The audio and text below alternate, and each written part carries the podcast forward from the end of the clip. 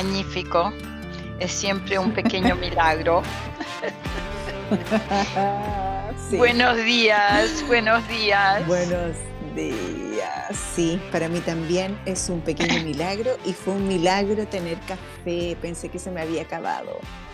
Ah, no, no hay nada peor que se te acabe el café, por favor.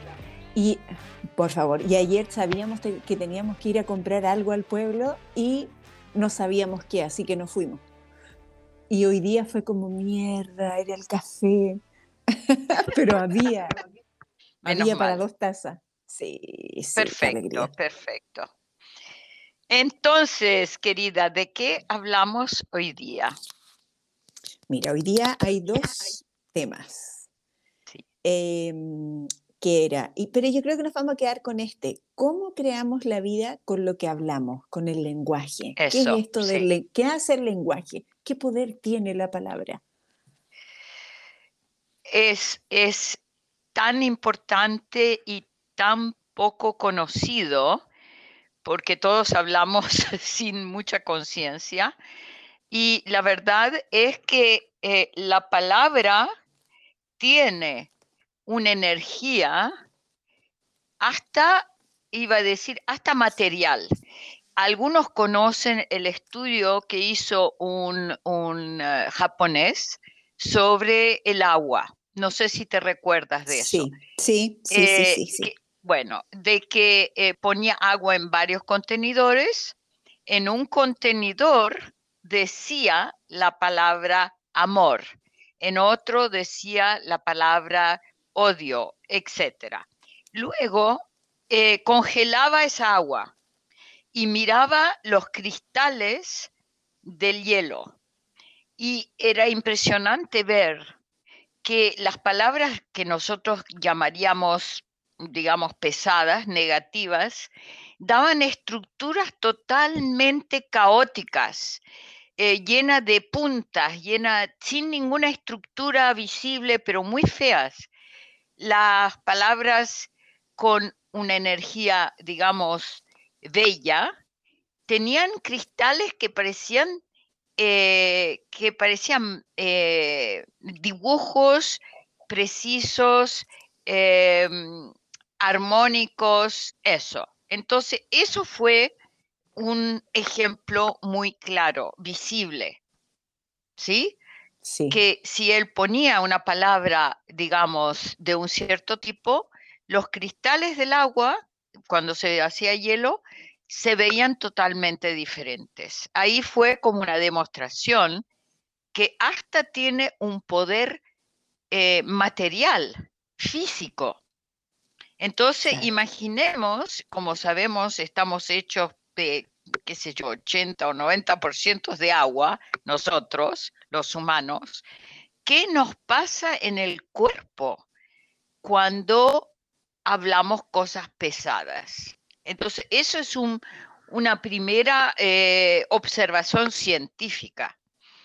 Yo voy a ir más allá. Tú sabes que si, tomo un ejemplo, no solamente la palabra dicha a otra persona, pero si me, levanto en la mañana y empiezo a decirle a, la persona con la cual estoy, hoy qué día terrible, hoy día me siento deprimida, estoy sin ganas de nada, es todo horrible, no tiene sentido nada, lo que estoy haciendo es que estoy programando no solamente todas las células de mi cuerpo, sino que además las del aire alrededor mío, algo muy pesado, muy feo. ¿Te suena? Me suena. Y te iba a, decir respecto a eso, o sea, como dos cosas. Primero, que este señor que estabas hablando es el Mazaro Emoto. Eso, y él sí, vino a Chile en su momento, claro, y fuimos con un grupo de amigos a verlo porque era como el boom del momento. Así que estuvimos ahí, presenciamos todo su experimento y en un en un lugar grande donde había muchas personas y fue bien precioso. Y eh, por otro lado, quería como tocar ahí la línea como, porque claro, puedo yo tener un día pesado y tener que, y, que sea muy realmente pesado. Entonces, ¿cuál es la línea de, de como cuidar eh, la palabra, de alguna manera, o ser consciente de mis palabras y también permitirme la propia locura, que era un poco lo que hacía eh, Osho en sus meditaciones, dar un tiempo para sacar todas esas malas palabras y que probablemente en ese momento todas las células del cuerpo se pongan feas, tensas y después entrar en lo otro. Bueno, eh, me, gustó la, la, eh, meterle la meditación de Osho adentro, porque yo siempre digo, cuando hacemos una meditación catártica, o sea, donde vamos a estar sacando todo, de que lo hacemos en ese momento con la conciencia de que necesitamos despejar lo que tenemos adentro y darle espacio y que no se la queremos tirar encima de alguien. Entonces, el hecho, por ejemplo, de hacer una catarsis consciente, la conciencia cambia el efecto que van a tener esas palabras y esos sonidos sobre eh, la materia, sobre mi cuerpo, sobre mi estado de ánimo. Tanto es cierto que cuando terminamos de hacer una meditación como esas de Osho, salimos aliviados, no pesados. O sea, lo que cambia, y es muy interesante, es la conciencia. Conciencia no es una cosa como aparecería abstracta. Conciencia es una vibración energética, igual que la de la palabra, es una, vibración, la conciencia muy elevada, que va a tener el poder de transformar eh, esos sonidos. Digamos que es una buena noticia. ¿Ok? Sí. Entonces, eh, tienes razón y gracias por decirlo. No queremos en ninguna forma dar espacio a las estupideces, para decirlo de manera gentil, del pensamiento positivo al americano. No queremos, o sea, la persona que se levanta y que está mal y que empieza a pretender estar bien, ¡ay, estoy tan bien hoy día, hoy día, qué lindo, qué lindo! No se lo cree tu conciencia entonces estás mintiendo y tus palabras no tienen un auténtico, una auténtica vibración. Y, en el fondo eh, hay que volver a qué es honrar dentro de lo posible, honrar nuestra conciencia y nuestra verdad. Entonces es muy interesante eh, si yo conscientemente me dejo tener 5 o 10 minutos de despotricar pero conscientemente porque sé que lo necesito. Es muy diferente de la persona que se despierta de mal humor y que le va a gritar a toda la gente que encuentra al trabajo, por la calle, etcétera. ¿Sí? Entiendo, sí. Ok.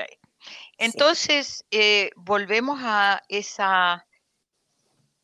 Es interesante porque me vino a decirlo así, el poder de la conciencia, de, del, estar presente eh, conscientemente.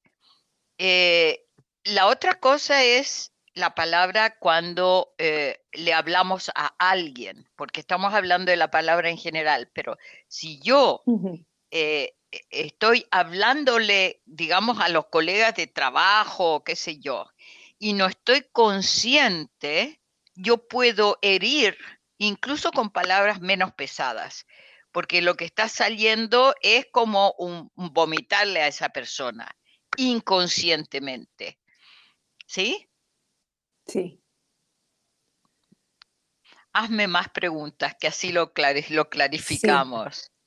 Sí, sí, estaba, estaba ahí eh, cachando esta cuestión de las palabras, porque que en realidad tienen, tienen tanto poder el que, el, por ejemplo, el, eh, que te diga algo alguien que tiene o que tú consideras que tiene más poder que tú, ya sea que te diga algo, alguna crítica, que te diga algo súper bonito, cómo, cómo, eso nos afecta y, yo me siento a veces tan infantil en ese sentido, me doy cuenta, ¿me entiendes? Que eh, como esta gente que yo le he dado poder o que yo siento que tienen más poder que yo, como en el fondo soy como medio como un, un, em, un títere por decirlo de alguna manera, sí. porque si se enojan conmigo, me, me cagan, o sea, lo paso mal, sufro, eh, y también, y esa puede ser mi pareja, puede ser una amiga, digo, ¿a dónde pongo mi, a esto, al que le doy más poder? Eh, o alguien en mi trabajo, y lo mismo que si me dicen, lo hiciste bien, lo estás haciendo bien, eres buena. Y como eso me llena de alegría. Realmente, sí, sí, realmente ahí entiendo y puedo experimentar lo del agua cómo las palabras de los demás me hacen, o sea, cuando me dicen cosas buenas, a veces hasta como me cambia la temperatura del cuerpo, se me, me siento como que está todo sonriendo hasta el pelo, eh, cambia como veo el mundo y todo lo contrario cuando recibo una crítica y, las peores son esas como constructivas. Hoy te crees una crítica, pero es constructiva, me muero, incluso antes que me la digan ya estoy temblando adentro. Sí. Entonces, lo, que estás diciendo en el fondo es que somos vulnerables, todos, incluso la gente que pretende no serlo. Y yo, eh, eh, envejeciendo, eh, alguna sabiduría ha llegado de que no puedo pretender que no me importa nada. O sea, la gente que cuando te dice algo y le dice, uy, eso realmente, eh, eh, ah, eso es una cosa, tener la conciencia eh, expandida y poder decirle lo que acabas de decirme me dolió, cosa que en general no hacemos. Nos hacemos lo que no importa. Decir, oye, eso, eso que dijiste me dolió. Incluso si no logro decirlo en el momento, encontrar una forma de compartir algo a la persona más tarde y decirle, sabes que cuando me dijiste eso, me quedé mal, me dolió. Ahora, yo creo que eso es honrar la verdad, no pretender mm. que, que somos invulnerables. Y la gente que cuando le dices, eso me dolió, te dice, ah, eso es tu proyección, yo no tenía ninguna intención.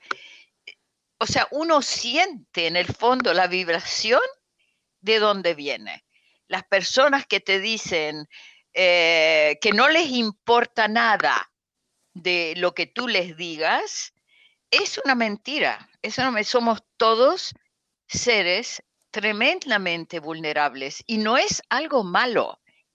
A veces alguien te dice algo y te viene de llorar y pretendemos que no pasó nada. No, es, es dónde encontrar eso.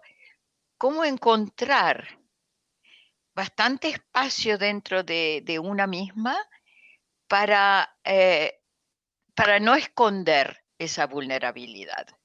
Porque vivimos en un mundo que nos hace creer que tenemos que ser de acero. No, no, no es cierto, no lo es nadie. Y, eh, me, me, reía cuando dijiste, cuando te dicen algo lindo, que tiene un efecto sobre todo, dijiste hasta en el pelo, uno se sonríe. Ayer te cuento una que me hizo reír. Yo a mi gran, gran amigo, ex compañero de vida, etcétera, le dije ayer, oye, me tengo que poner de nuevo a dieta porque estoy gorda como una ballena. Y me dice, y claro, pero ¿sabes lo que, cosa que él no hace muy seguido? Me dice, Ay, eres mi ballena favorita. Y, te juro que me cambió el estado de ánimo. Me sonreía adentro. Me encantó. O sea, no me dijo, no, no estás gorda o no sé qué.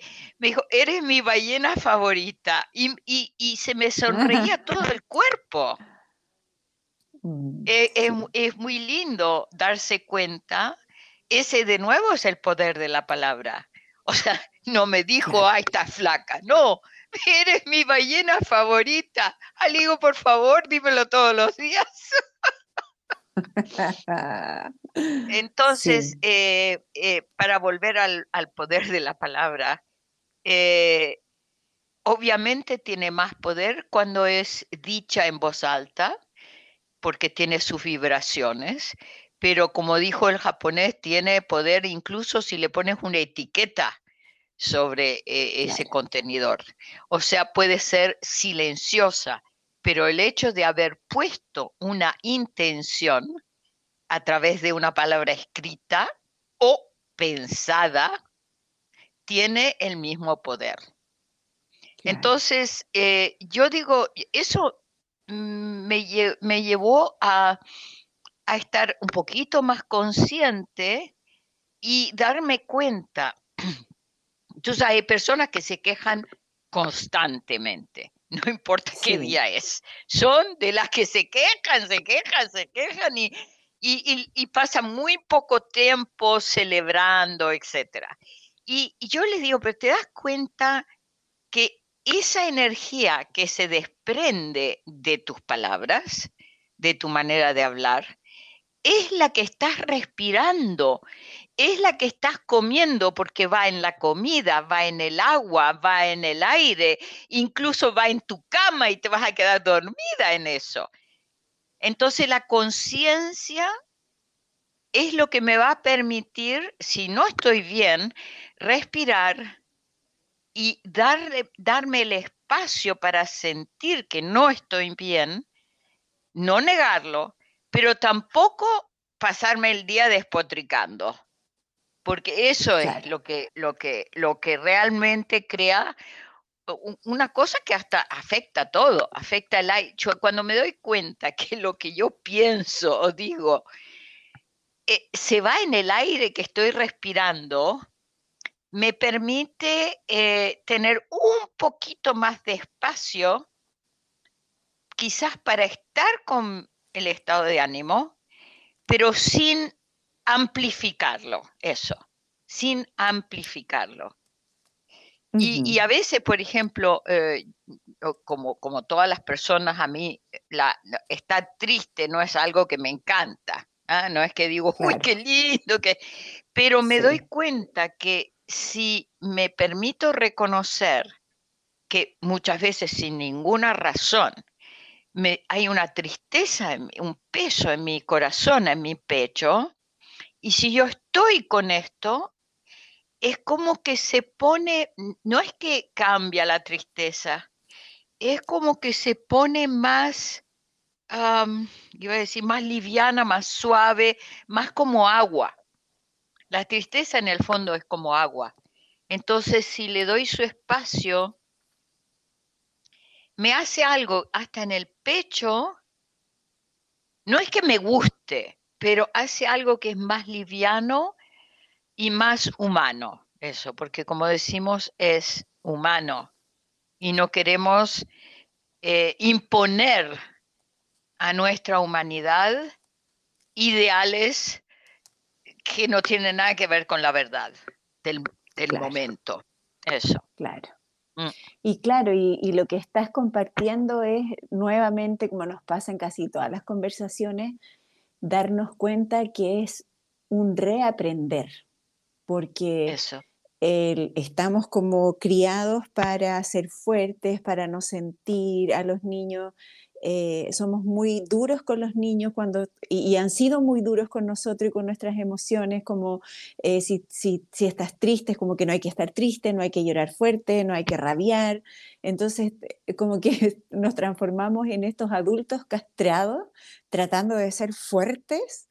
y, y sintiéndonos tocados por la vida y por las palabras de todas las personas que nos rodean.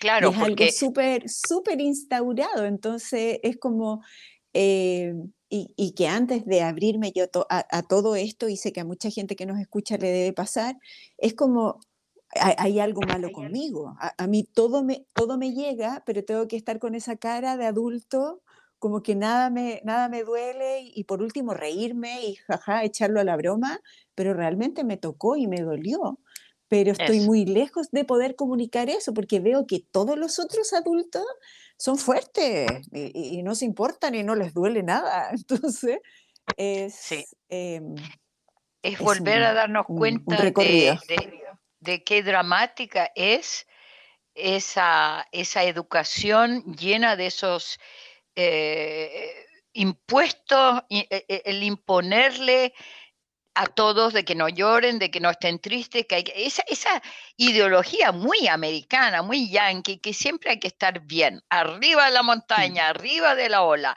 Y, es tan inhumano eso, porque un humano, eh, una vez hice una indagación con mi maestro Faisal que nos hizo mirar, ¿qué es? Nos decía, vayan a indagar, ¿qué es un ser humano, ser humano? Y me acuerdo que y si partimos sin saber, y poco a poco, hablando, yo llegué a un lugar donde al final le dije, pero es el ser más vulnerable sobre el planeta. Y, dijo, sí, y la esencia de esa vulnerabilidad en el trabajo de la esencia es agua, es vulnerable como el agua. Y, y el hecho de reconocerlo nos em, derrite el hielo que tenemos adentro, eso. Mm, o sea, e, es, muy lindo, muy lindo. Claro. Y lloramos, porque ahí cuando el hielo se derrite, se hace agua. Sí. sí. y hasta hablando ahora me vinieron lágrimas. Sí. Mm, sí, qué precioso, me gustó mucho esa, esa como tener la, conciencia de que somos vulnerables como el agua y de pronto ver a un niño que tenemos cerca, que puede ser un hijo, un niño, un vecinito, un sobrino, y verlo como agüita y saber que es tan vulnerable que lo puedo teñir de un color, llenarlo de alegría, eh, reprimirlo, oscurecerlo. Eh, revolverlo, porque el agua se, como tú, como tú estás diciendo, pues vulnerable como, un, como el agua. Como el agua, eh, sí. Y como dijiste al principio, estamos llenitos de agua, entonces vernos como esa, como estos seres vulnerables de agua eh, y ser un poco más delicados y, dar esa, hacer esas pausas, esos, si sé que mi agua está contraída y negrita eh, y puedo hacer lo mismo con las aguas de los demás, tomarme ese espacio para mí. Hola, estoy aquí de nuevo. Ya, bueno, se nos cortó, así que vamos a, retomamos para ir cerrando el capítulo. Y mm, bueno, no sé exactamente en qué parte se cortó, pero realmente me encantó esta visión de vernos como eh, con esta vulnerabilidad eh, como el agua. Como el agua. Y quería agregar yo una cosa que me vino cuando se cortó, que eh, es que siempre es con agua, es que si se pone el agua muy negra o así como muy revuelta, eh, la meditación de hoyo es como cuando tú vas a una casa que estuvo cerrada mucho tiempo y que el agua sale de, lo, de, la canilla, de cómo se dice, del, eh, sale muy borrosa. Hay que abrirla fuerte para que salga toda la, la parte así amarilla conscientemente y luego se pone limpia de nuevo. Entonces la meditación de Osho consciente, la meditación de poder pegarle a un cojín y gritar por cinco minutos va a despejar esa agua. Eso me vino. Sí. Eso. Me encanta, me encanta. Me encantó. Muchas gracias. que hasta me vinieron lágrimas al final. Sí, precioso, precioso. Gracias, Uchara. Un millón de gracias y seguimos encontrándonos regularmente ahora. Sí, sí. Besitos. Besitos. Chao. Chao.